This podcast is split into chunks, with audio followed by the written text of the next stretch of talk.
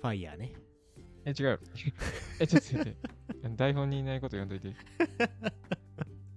あの、アドリブダメなんで僕。ファイヤーね。ちゃちゃちゃちゃちゃ。ファイヤーの話今日一個もせえへん。ファイヤーバズったもんな、去年。外れましたね。うん。まあでも、このい1月にさ、結構散財して、2月にこう、徐々にダメージが来てる今日この頃なんやけどさ、 Me too やな。今日は節約の話とかですかや めて。台本にないことやんどいて。いやーあのシェアルームしだしてからやっぱ距離感近くなって、うんあれやねボケの鋭さも増してきてるねこれラジオ前に喋ってたことやから、うん3回目やな。 3回目や な今日何ですか今日の本題はですね、はいあのまあ、お聞きいただいてる方結構、まあ、僕らと同世代の20代の方多いと思うんですけれども、そうやね20代こそ資産運用を始めるべきですよっていう話をできたらいいかなと。ざわざわざわざわざわざわすんな いやでもさ資産運用の話ってさあのまあ、ちょっとこれヨッピーと今回この話しよっかって言ってる間になんか結構なんやけど資産運用の話題がさ、うん俺らみたいなそのいわゆるジェネレーション Z 世代、はいはいはい。まあ、20代のもう7割以上はうんこういう友達とかうん知人とうん。その資産運用のこと話すんやってもうなんか当たり前のように話してるらしい7割って結構びっくりですね。そうまあなんかとあるそのまあマーケティング会社のデータやから、うん。全体でそうと言い切れへんけどまあでも自分の周りで聞かれた時にも結構その投資やってるとかさ、はいはいはい。そういう話って結構増えてきてる気がしてて確かに。っていうか、僕の周りはもう100%その話してるから。てかヨッピーはそれを拡散してるからあ、そうですね。ね周りにそういう人が出てくるあの出てくるというかなってってんやね、うんそのうちの一人の俺やけどあね実際、千春さんにも資産運用を提案しましたからね。いやーあれだっていつからやりだしたっけ積み立て NISA って大学の何回生あれあれ、3回とかかな ?4 3回生かかなそうだよねなんかなけなしのアルバイト代から削ってやってた ような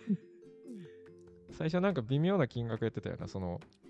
やってたやって3800た円とかじゃなかった3800の円 やばいってわけわからん。いや、別にいいんやけど、何も悪くないんやけど、何の3800円やったのやろうって。いやマジでそう まあ今やったらな、まあ、社会人になったから、うんその毎月に投資できる額とかも増えて、まあ、やってるんやけどそもそも今回、うんまあなんで資産運用の話取り上げようと思ったそうですね。まあ、体感として資産運用を始めてる人って結構増えてきた気がするんですけど、うんやっぱ一歩踏み出せへんって人がなんか多い気がして、一歩踏み出す力ねそう、それ20の、 21世紀型必要なスキルそうなんですかうん知らんけど初耳なんですけど、俺も初耳やわまあ、その背中を押せたらなと思っております。いや、押してほしいね、まあ、本当に。まだやってない人とか特にこれだって、今日福利の話もするけど、はい早く始めた方がう、ん絶対に得する、まあ得するというか、いいことしかない。まあ、いいなこといよがね多いですね。うん。なるほどね。っていう話を具体的にやっていけたら、やっぱ、あのー体感で分かっててもうん。怖いとか、やっぱ感情面でストップしてしまうこともあると思うんですけれども、うんうんうんうん論理的に考えたらやった方がいいなって思えると思うんで、そうね。なんかでもさ、あの、あの貯金よりん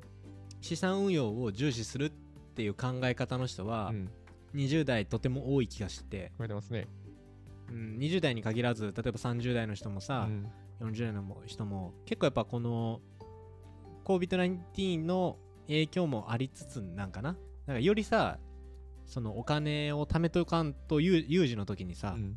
なんかがあったら困るなっていう危機感がより高まったやん、うんこの12年でそうですね。でしかもその20代みたいな俺らみたいな若い世代の人がやっぱそのし年金だけではうんなんか今後の老後資金足りひんみたいな,、はいはいなんかこれも常識になってきたやん2000万円問題がなあの人気に人気じゃないわ人気バズったやん話題になりましたバね、ズワードになったやん、はいなりましたねそうでしかもやっぱその毎スマホ一つで投資とか資産運用ができるっていう、あー確かに、なんか環境俺らのうん、世代にこのスマホってもう体の一部みたいになってるやんかなってますねな IoT やん俺らがもはや僕らが IoT そうだからそのスマホ1個でその資産運用が管理できうる、んうんうんでしかも絶対にとあの貯金するよりもいわゆる利回りがいいっていうねそうですねまあ利子が少ないですからね今貯金しててもね、まあ、ちょっとこの辺とかさ初めて、まあ俺もちょっと触りだけ知ってるぐらいやからなんか改めてそのなんなん今回の積み立て NISA 紹介させていただきます回しもん、回しもんではございません、まあ、どこの回しもんってなるよな回しもんではございません私はあの制度の紹介をしているだけですのでいやー真面目な放送になってましたねなぜかというと去年の今頃は20代のうちに紹介したい女性とか言って喋ってました から 誰紹介したっ け結構ねシーズンでやってたからねちょっとああの脱線するから今回割愛するけど懐かしいですねいやなんかおもろいなと思って今は積み立て兄さんの話しちゃってるよと思ってあ絞りましたからねテーマをうん、まあ、ちょっとじゃあよっぴんお願いしてまあ、今日は20代こそ資産運用を始めるべき理由ということでうんやっぱり、まあ、一番大きな理由っていうのはあもちろんや始めた方がいい理由っていうのはたくさんあるんですけど今回は福利の効果がすごいよっていう話をできたらなと思ってます福利ね福利ですうん福利って実はあのかの有名な物理学者のアインシュタインさんがうん福利は人類最大の発明やっていう言葉を残しているぐらいすごいんですよ電気よりも電気よりかはどうかわからんけどすごいね人類最大の発明が福利ですよ言い過ぎやななんかあんまピンとこうくないうん福利うん、まあ、福利って何ぞやっていう話なんですけれどもうん一言で言うと利子にまた利子がつくことですボーナスかけるボーナスみたいなねそうですねもうみんなボーナスって言葉の方が分かりやすいんちゃ うえボーナスにさらにボーナス組むみたいなあそうそうそうボーナスにボーナスがつく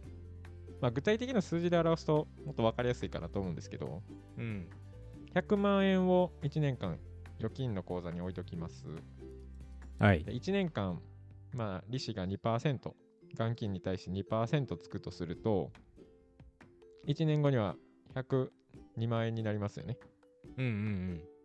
えーまあ、100万円置いといて、1年後に2万円増えたと。うんはいはいはいまあ、今、そんなありえないんですけど。ありえへんなまあ、2万円増えたのが利子ですよね。うんうんじゃあ、その次の年どうなるかっていうと、102万円が元金となるわけですよね。うんうんうん1年目に増えた2万円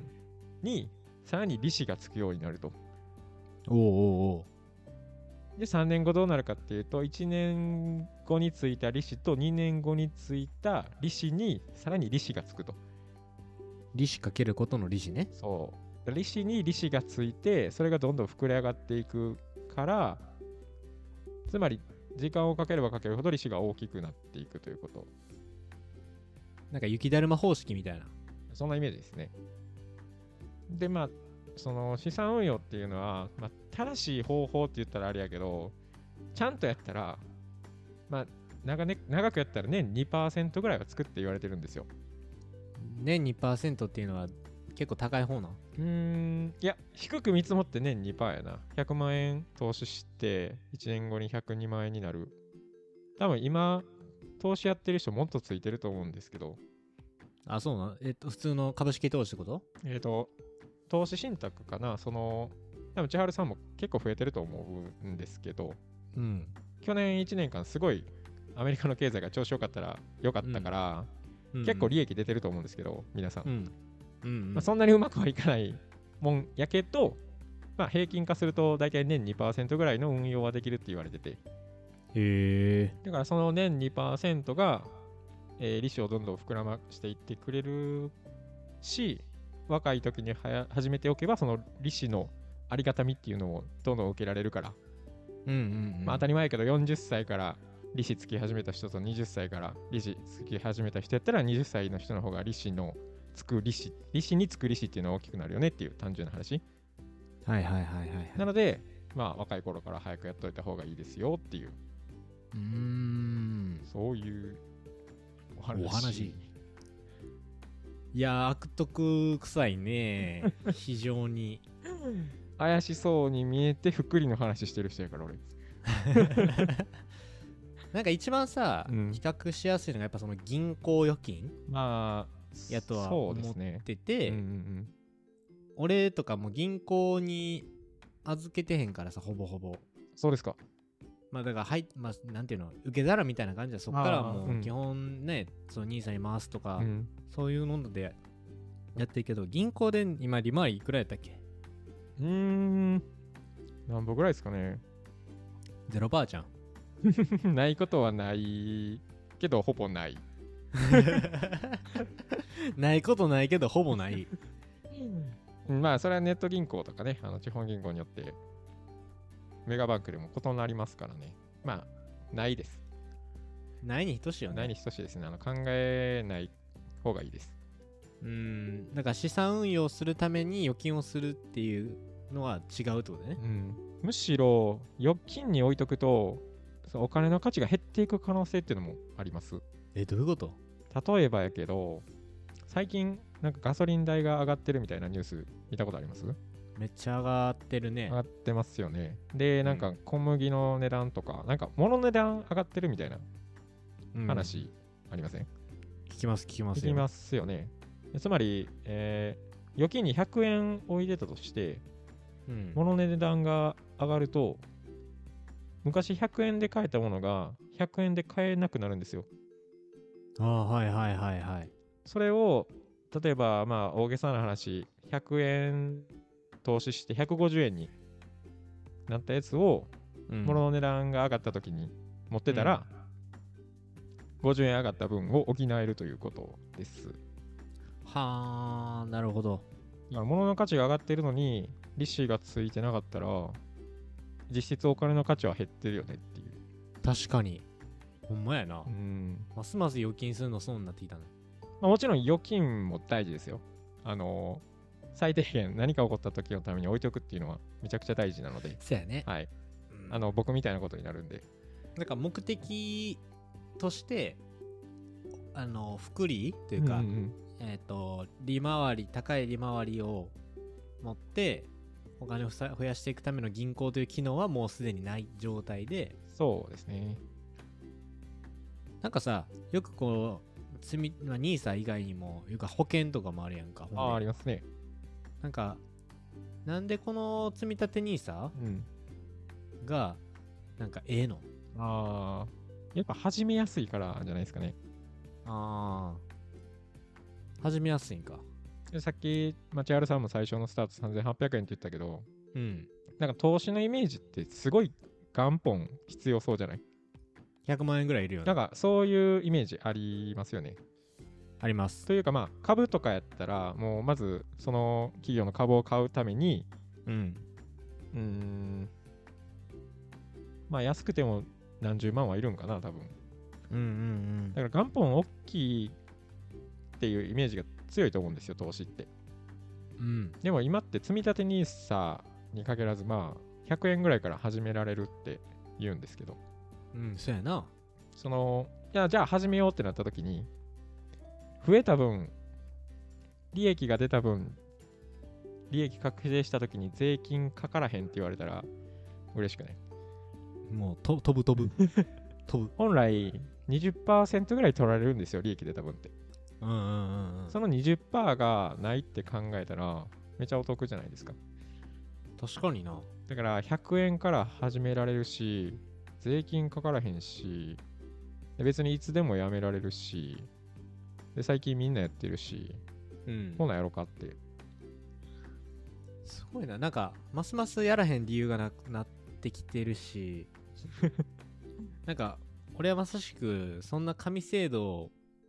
と言ってもいいぐらいの積立 NISA の期限が知りたいね。ああ、期限ですね。なんか、いつできたん制度この制度自体っていうのは。積み立て NISA は確か2000、あ最近なんやな。でも2000年代なんやな。最近最近、あの、大元の一般 NISA が2014年とかやったかな。え、めちゃくちゃ最近やん。そうなんですよ。最近なんです。はあ。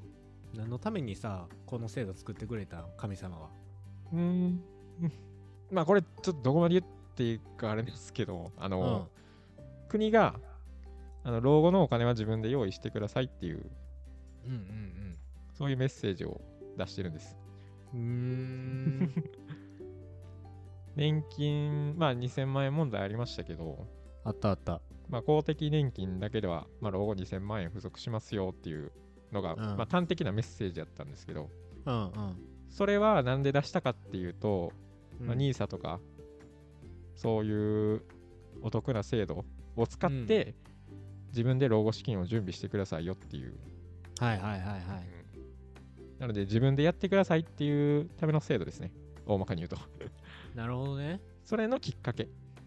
あで、もともとイギリスに、あの、ISA っていう制度がありまして、 いいと こやん。いやいや、本家か。本家です。あの、えーニースあのイギリスの ESA はその、まあ、い日本の NISA みたいな非課税になる税制優遇制度だったんですけど、うんうん。えーイギリスの ESA の日本版ということで NISA です。なるほどな。あ、だから日本のニーサ、イーサやからニーサなんやね。そうそうそう日本の日本版のめちゃくちゃ単 ESA。純やん。もうちょっと考えろよ。 なんかニーサも種類があるよね。積み立てニーサと、一般ニーサとそ、うそうそう。ジュニアニーサ。あ、ジュニア NISA もありますね。もうなくなるけど。あ、これなくなんねうや。ん、あ、そっかそっか一。般 NISA と積み立て NISA はあのー金額と期間の違いがありますね、大きく言うと。あのー、知ってる。何万円まで年間購入できるみたいなね。そうそうそう、枠が違うんですよね。あと、非課税期間。そうそうそうそう。勉強してきてるよ。まあ、イメージで言うと、一般 NISA は短い期間、ボカンって感じ。うんうん積み立て NISA は長い期間、ちょんちょんちょんちょんっていう。これ両方はできひんやったっけあ、そうなんです。片方しかできないんですよ。つら。で、まあ、なんで若い人が積み立て NISA かっていうと、まあ、一般 NISA は年間120万円が5年間使えるんですけど、うんうん。今、120万円ボンってなかなか出せないじゃないですか、僕らって。確かに。年間でやろそてか、月10万ぐらいやろう。月10万ですね、積み立てるとしたら。えぐいよね。そんなんやられたら困るわ。そうなんですよ。120万円かける5年やから600万か、最大。うんうんうんえー一方で、積み立て NISA は、えー年間40万円が20年間なので、うん。800万ぐらいそう。で、月々、まあ、最大かけても3万3333円なので、なんか一瞬ロボハイ、老化になったやん。確かに、でもそんなもんやんね。年間で言ったら。そうそうそう。で、まあ、あのー少ない、月々少ない金額で、えー800万円からより大きな金額投資できる。で、長期間できるっていうので、まあ、若い人は積み立て NISA 始める人が多いよっていう。だからそれこそ俺と一緒、俺みたいなやつやもんな。だから3000ぐらいでも、からでも始めれるし、うんうんまあ非課税期間も長いうん、しそう、そうそう。ほんまに貯金するみたいなね、コツコツ。そうそう。だからで、、ちょっと蓋開けたら溜まってるみたいな。溜まってた、あの、増えてたらいいよねっていう。うん。そういうことですね。なるほどね。なんか制度とかって結構からコロコロ変わってて変わってんやろこれって。変わりますね。今度も一般 NISA が新 NISA に変わりますね。えただ名、前、名前が名前が新 NISA になる。あのー 積み立て NISA は変わらないんですけど、あーえー、何が変わんねやろあのー積み立てを前提とする NISA になります。あのーちょっと詳しくは、えー調べていただきたいんですけど、はいはい、あの一定額積み立てをしないと一括で投資できないようになるという変更やった気がします。どういうことあのー俺らは積み立て NISA で毎月積み立てしてるやんか。うん。一般 NISA は一括で買うことも積み立てで買うこともできるんですよ。その100万み、100万ぐらいってこと120万円の。だからそれこそ月10万円する人もいるし。はいはいはい。ただ、い新 NISA になったら、幾分かは毎月積み立てをするっていうようにしないと、まあ、2階建てぶ、ん ?2 階建て部分になって、うん。 1階建て部分で積み立てをしない限り、2階建て部分で一括を買えないという。うーん、なる。なんかだからな一括で買うっていうのがあれなんやな。だかあらの株を。まとめてポンっていう。うーん。積み立てポンじゃなくて、まとめてポンっていう。だから前提条件があ、そうなんです。できたってことやな。一回、そうそうそ一回、な条件、一時条件みたいなのがあってう。、そうそうそう。毎月これぐらいの金額を積み立てとかないとあかなあきまへんでってこと、うん、そういうちょっとした制限ができます。ただ、我々はあんま関係ないですけど。うーん、そうだね。はあ。なるほどね。改めてだから NISA の、まあ、NISA の起源自体は、もともとイギリスやったっけ、うんそうそう、イギリス、のイーサーさんから来て、うんまあなんか双子化現象みたいなんで NISA になって でなんか種類もいろいろあったけど、まあ、1個なんか減ることもあってどっちか若者で向いてんのはやっぱ積み立て NISA ね立て NISA の方がいいんじゃないかなと思いますね。金額的にもうん。もちろん元本ある人はいいんやけど、120万円使えるっていう人がいたら。うん、まあお、なんかちょっとこうフェーズによってはねうん自分の人生のフェーズによっては NISA の方がいいのかなっていう感じだよねそうそうそう。なるほどねでもはまいあ、あのーここまで投資の話してきたんですけど、うんそもそもね、うんその資産運用って何っていう話、ああ言うと言うとりますけど、ね、言うとりますけどね。資産運用ってさ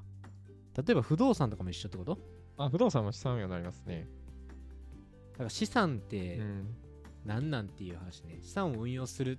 この資産と運用をちょっと解剖してほしいですけどね資産って言ったらもう、どこまで行くんやろな。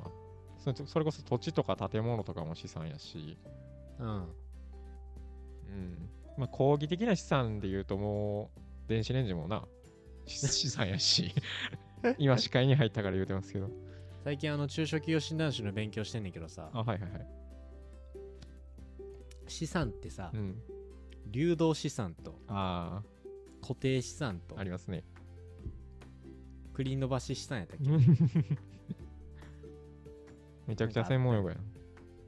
あったよねありますね。まあ、それはちょっと広すぎるわ。でも土地とかうん。建物とか、うん。それことそれ機器類とか、はいこういうのはもういわゆる固定な資産やもんねそうやね。すぐ一応資産だもんね資産やな。あなたの資産です、これは。うんじゃあ現金も資産やもんねだから貯金も資産ですね。貯金も資産ですね、預貯金も。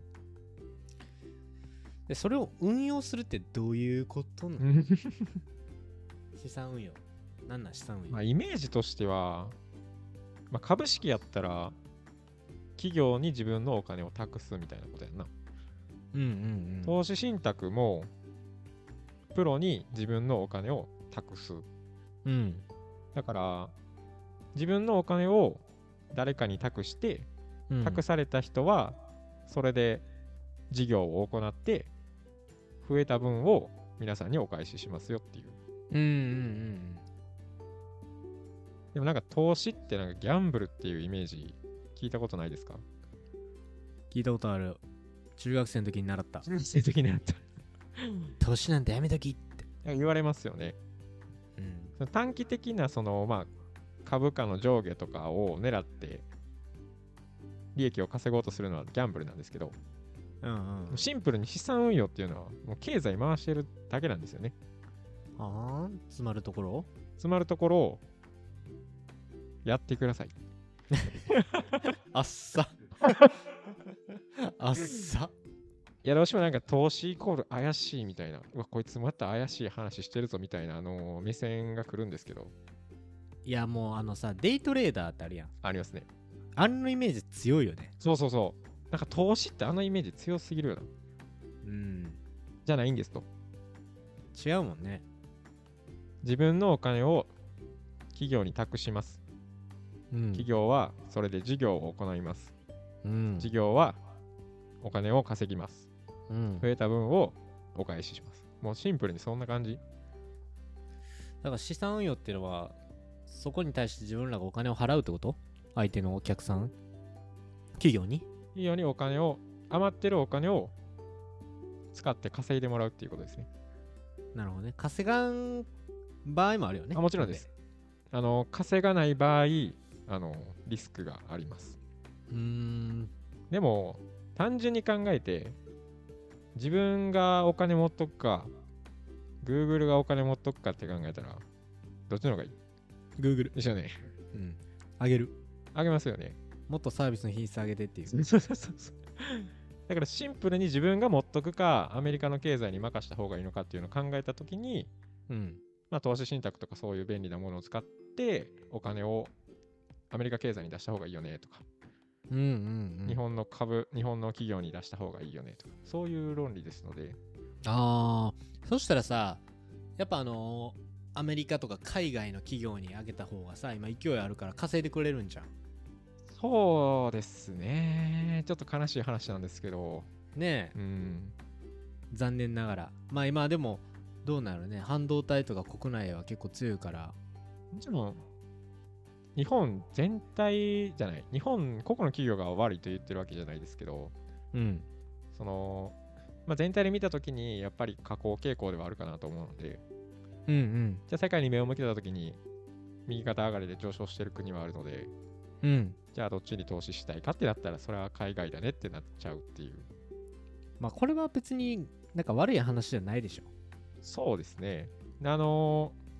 結構日本の人っていうのは自国、まあ日本じゃないな、世界の人って自国バイアスっていうのがあって、うん、自分の国に投資をしたい。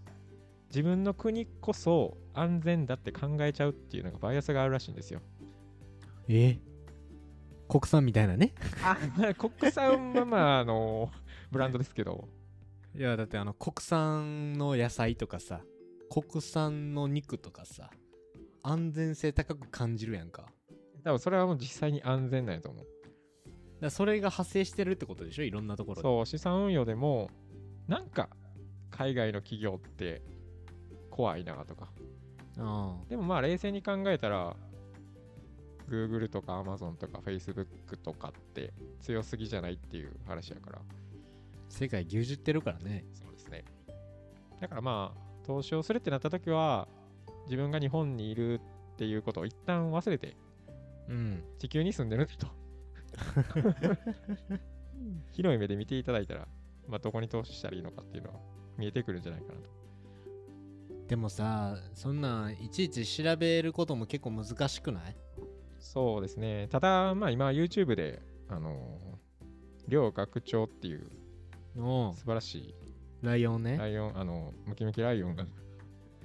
いらっしゃるので、まあ、その方の動画を見ていただけたら大体正解は見えてくるんじゃないかな。多席や な多席やなそんなんでええんかいいんです。ママッチョ思考足りてへん やんまあ、それで言うと、あの、投資は 自己責任なんで。あかんねなんか急に急に悪くなってきた ね雲行きが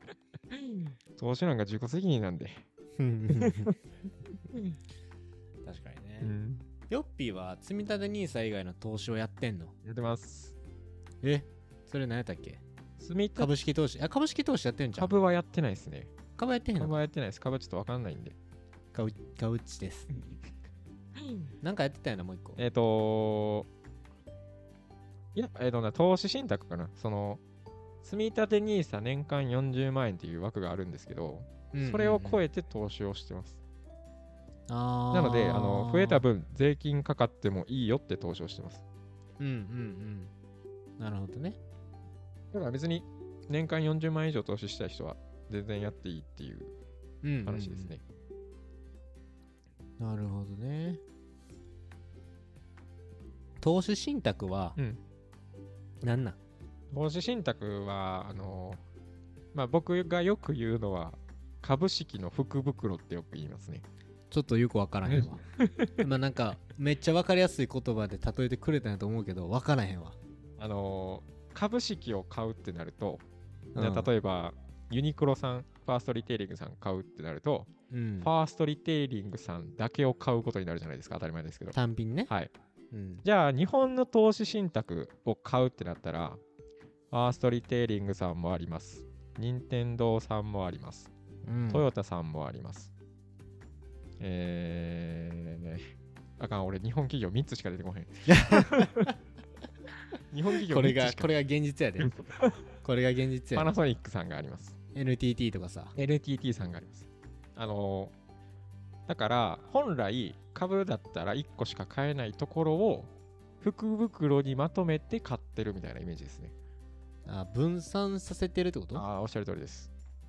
ーなので、じゃあ仮に、ファーストリテイリングさんが倒れた時に、ないですよ。うんないですけど、ファーストリテイリングさんが倒れた時に、ファーストリテイリングさんだけを持ってたら損しますけど、うんうん日本の投資信託を買ってて、ファーストリテイリングさんが倒れても、まあ、他の企業が買ってたら大丈夫だよねっていう。うーんなるほどねそのい福た袋、痛み分けみたいなそうそうそうそう。はあリスク分散もできるそれが投資信託とっていうイメージですね。あーそれはまあもちろん国内のもの以外で国外のものもあるってことよねそうね、国内、国外もありますし、あと不動産の投資信託っていうのもありますね。いわゆるリートっていう、いわゆるリートリートっていうんですけど、REIT、うん分からんリート。不動産の投資信託っていうのは何不動産会社に投資信託を買うってわけじゃないでしょ、あのー不動産買うってなると、うんめちゃくちゃお金いるじゃないですか。それはいるよねいりますよね。マンションとかねそう。それを、えーたくさんの人からちょっとずつお金をもらって買うっていう。あーみんな100円ちょうだいってやつねそう。みんな100円出して、ビル買いました。うんえービルの家賃収入を、そのお金出してくれた分だけ返しますみたいな。ああそのお金出してくれた割合に対して家賃収入上げますみたいな。はあだから少額から不動産買えますっていうのがまあリートのメリットですね。でもその不動産で絶対に儲けなあかんってことやろそうそうそうだからあのーまあコロナであのーオフィス街がね様式が変わったと言われてますけれどもそうなると価値が下がったりはします。なるほどな不動産の投資信託もあんのかそうですね。いろんな投資信託があるってことそれは、うん。投資信託はほんまにいろいろあるから酒とか酒お酒お酒の投資信託。あみんなみんな寄せ集まって、うんこのお酒買おうってその かすその集めた高いワインでうん儲け て、その分みんなにペイするっていうあこれ投資信託じゃんー確かにな。あのー金はありますね。あ金うね、ん、金はあります。うんちょっとワインは聞いたことないな。でもなんかあのし結局投資信託ってあれでしょ海外の会社にまたドカーンってなっていくんやろうん、まあそれは人それぞれ自己責任なんですけど、まあ、海外に運用する方が多いですよねっていうのは今のあの最近のニュースでもよく出てますね。投資信託と NISA のはうんどっちの方がうんなんかその利回りで見たらいいのあーというか投資信託っていう大きい枠組みの中に NISA があるイメージあーそっかそう大カテゴリーで投資信託っていう考えなんよねそうだから投資信託を NISA というトンネルを通して買ったら非課税あの増えた分非課税ですよっていうあだから投資信託を NISA というトンネルを通さずに買ったら増えた分税金かかりますよっていうイメージ。なるほどうね、ん、めちゃくちゃ今分かったわ。あ、よかっそた。っかそっか。そのトンネルを使うか使わないかは、まあ、あなた次第っていう。あの、イデコってあるやんあ。りがありますね。イデコはう、ん。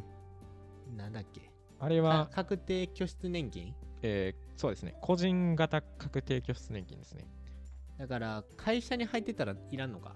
会社に入ってる人も条件によってはできるんですけど、基本的にはあの会社に入ってる人は企業型確定拠出年金をやってるので、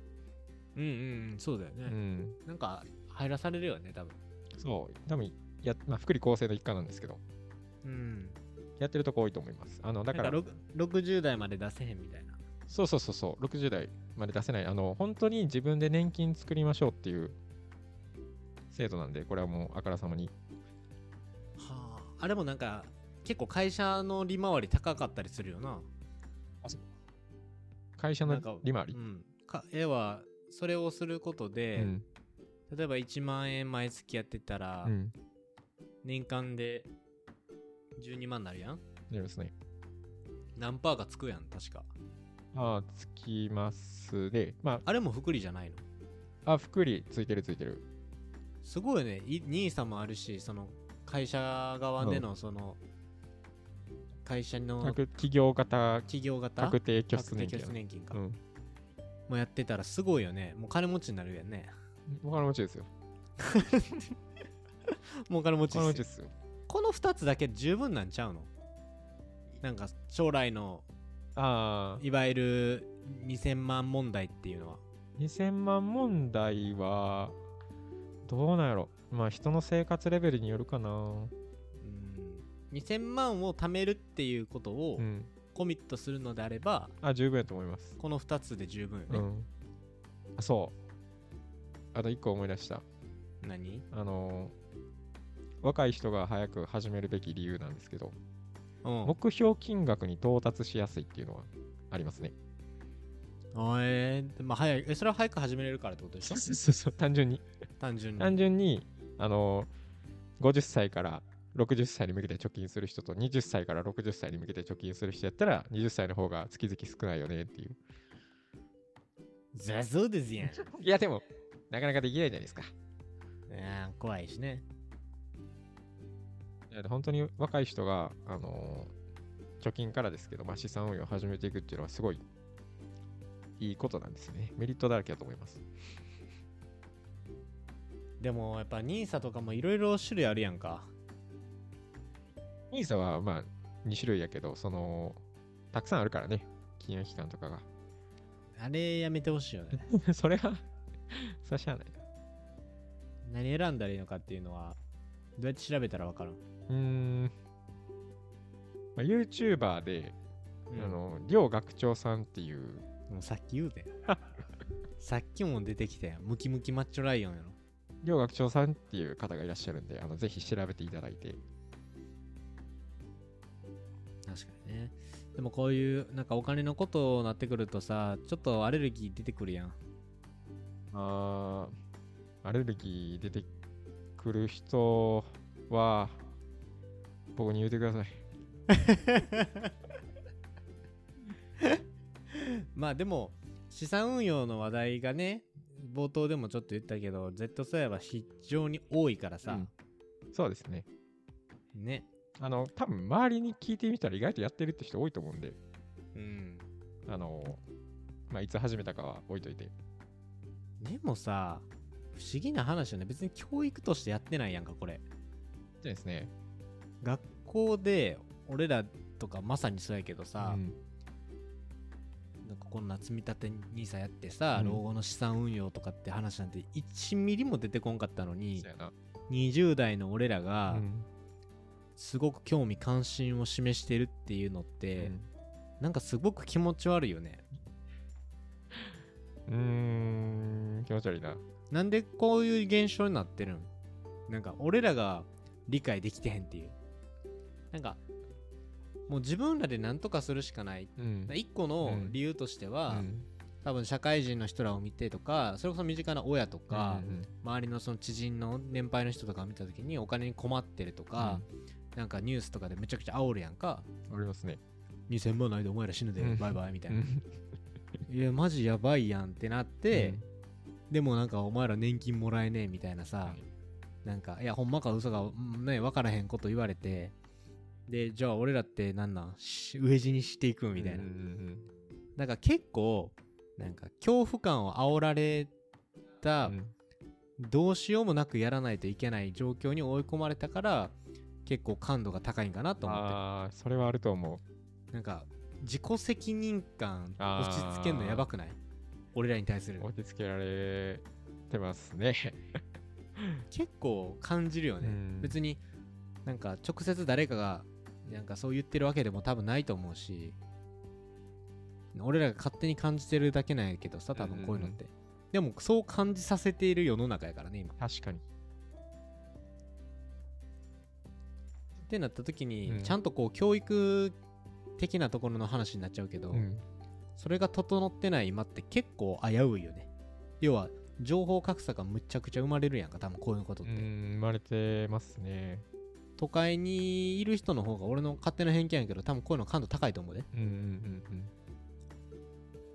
まあ僕は滋賀の田舎で感じましたけどね。そうだから一部のこういうお金に対してなんかアンテナを張ってる人じゃないと難しいと思う し、うんそれはこれ個人的なマインドの話やんか、うんうん、そうやね。でもそんなんに頼ってたらきついやんか。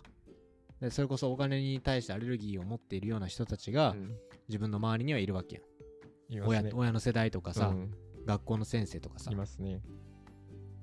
らそこからえな、なんかこう、知識というか気づきを得ることってまず無理やから、うんうんそういう環境、こういう資産運用とかの話題を日々触れているような、ちょっとシティボーイ、シティガールうんだから、あれですよねあの。僕と友達になってくださいっていうことですか。そういう話。周りの人とさこういうお金の話するのってさ俺ら結構当たり前じゃないそうやね。それこそなんかい積み立て NISA で今いくらなんとかうさ、ん、普通にするやん言かってんな。なんかそういうお金の話を気軽にできる人たちの関係性っていうのは結構大事かもまあ、ねすごいと思う。僕なんか、家計簿見せてもらってますから。うん家計簿見せ見せられ見せちゃってる しね見られちゃってるし見せちゃってるしでもそれぐらいオープンに話していいと思う、もっと。うんお金の話って結構、みんな興味あるしね、意外と。なんでさこの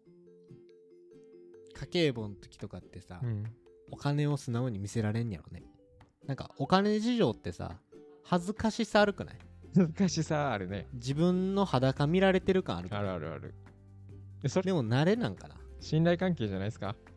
あーこいつやったら見られてもええやろみたいなうん。別に、なあ、僕が千春さんの家計簿見たからといって何もお起うんこらないし、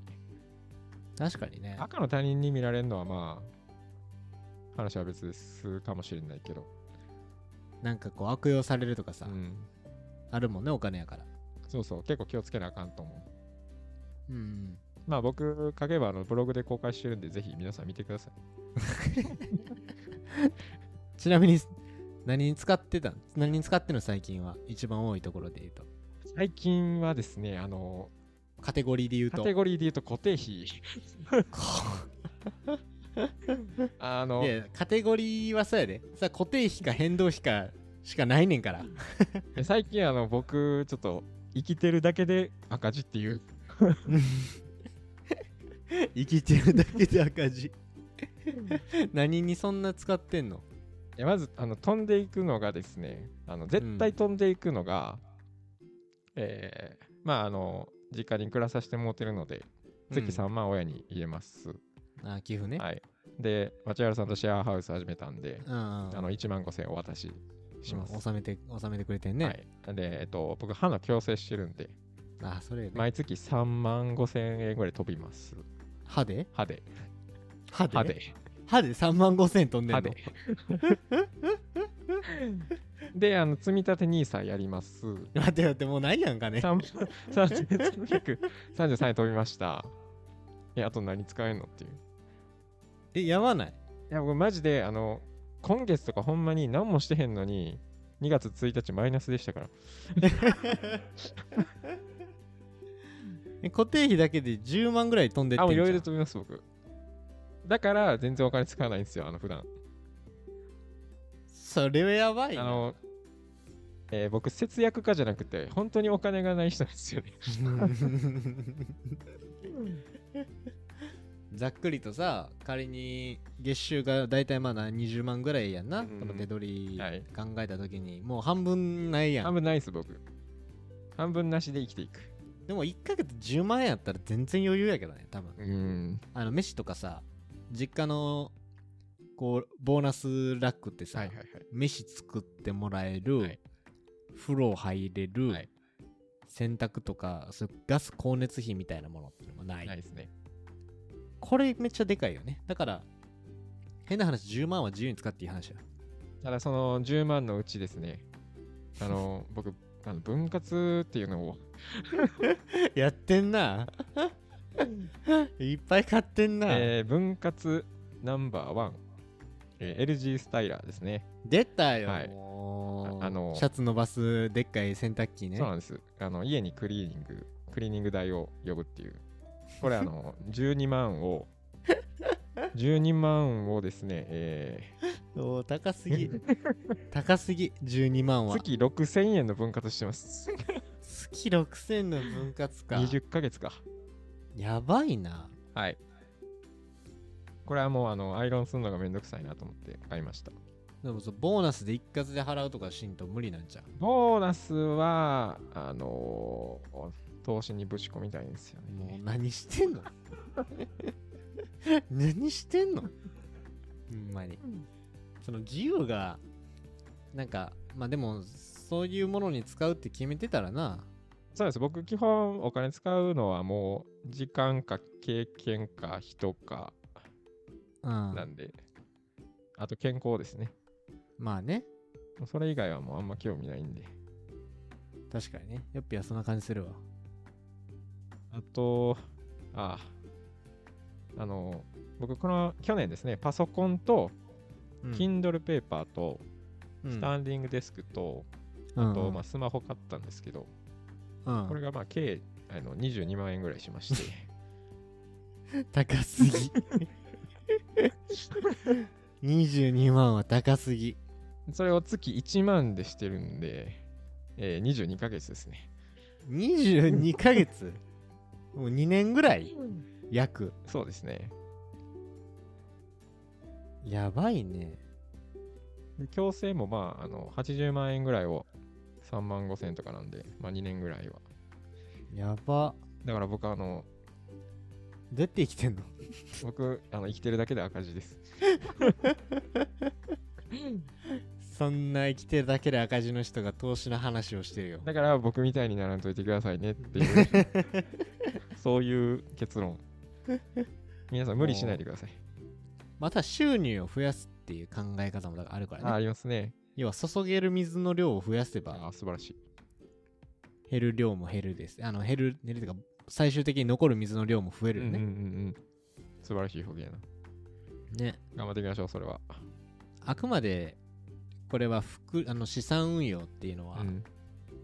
長期目線で見た時に自分に資産を残すための手段もね。そうですね。だから長期の目線と、すごくこう短期的なもの。だから今短期的なものですごく苦しんでるって話だもんね、よっぴー ね。長期は別にそんな不安じゃない、あ、ね。全。然です。長期で言うともうお金うん有り余るんちゃうかっていう。嘘です。そんなに貯めてどうすんねんっていう。だからほんまにゼロで死なんとあかんからな。そうやうな。ん、使っていこあっちゃけな。うん。いや、いいですね。今日はじゃあ資産運用の話でしたけど、う。面白かったです。結論どういう話でしたこれ。結論うん。今回ざっくりさまる と。ゼロで死のうっていう。ゼロで死のうだって。あのーまあ、目的のない資産運用はもったいないんで、うん何か将来ね、まあ、結婚するとか、家買うとか、うん。あの海外旅行するとかね、目的を持って運用していただけると、楽しんでいただけるんじゃないかなと思います。うん。はい。そうやね。なので、ゼロで死ぬためにお金を長生きさせましょうと。うん。ちょっとよくわかんないですけど。まあ、要はいっぱい使っていっぱい貯めてそう。あの、使うと貯めるは両立できるんで。そうやねいっぱい稼いでいっぱい貯めていっぱい使ったらええって話ねあのいっぱい動いていっぱい食べてよく寝るっていうのと一緒 やねそうですね。ああいいまとまりになりましうんた稼ご稼ぎましょう。うんで、あの、まあ、使い方わからない方は、あの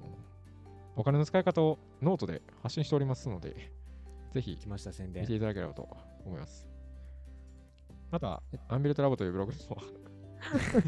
まあ、お金の考え方とかね、発信させてもらってるんで、うんまた見ていただければと。確かによっぴお金ないけど今結構楽しそうやもんねめっちゃ楽しいっす。そこがいいよねだからお金ねってまあその瞬間瞬間はなるけど、うん全然楽しいよね全然楽しいっす。いいものに使ってるっていう自分の中でのそのお金の使い方の価値観の軸みたいなものがさ、うん、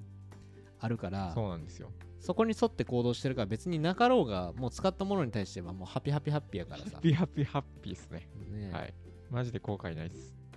そういうのがいいようね、ん。うんそうやね。はいでは、えー今回は久しぶりにヨッピーにお金の話をしていただきました資産運用、はいまあ若いうちに特に20代我々のような Z 世代の若い方々まあでもそれこそねもう始めてる人がほとんどうんなのかもしれないけど、見直すきっかけとかさそうやね。いや実はまだやってなかったっすねっていうのであれば、あのもうこれは早めにやった方がそれこそ今回の話で言うといいのでそうですね。少額でね俺なんて大学生の時3800円からやってたからぶっ3800円ち。ゃけもう金で困ってても3500円から始めようとか何でもいいと思うん でで徐々に増やしていくっていうねそうそうそうそう。最初は小学でもいいですから。多い時は月3万いきます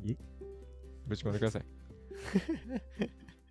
はい。まあ、今回はね、あの、またお金のリテラシーが高まるきっかけになっていただければ、非常に嬉しい限りでございますので、はい。引き続きヨッピーとはお金の話について語っていきたいと思います。はい。自己責任でお願いします。自己責任お兄さん。自己責任お兄さん 自来己ました防衛じゃなくて自己責任。はい。ね、くれぐれもお金のことなので、まあ、慎重にやりつつそもうです、ね慎重になりすぎず、うん大胆に使えるところは使っていきましょう。 そうですね。はい。では、えー今回もゲストとしてヨッピー、えー来ていただいてお金の発信をしていいきました。また次回もお金のテーマでヨッピーよろしくお願いいたしお願まいす。します。はい。では本日もありがとうございました。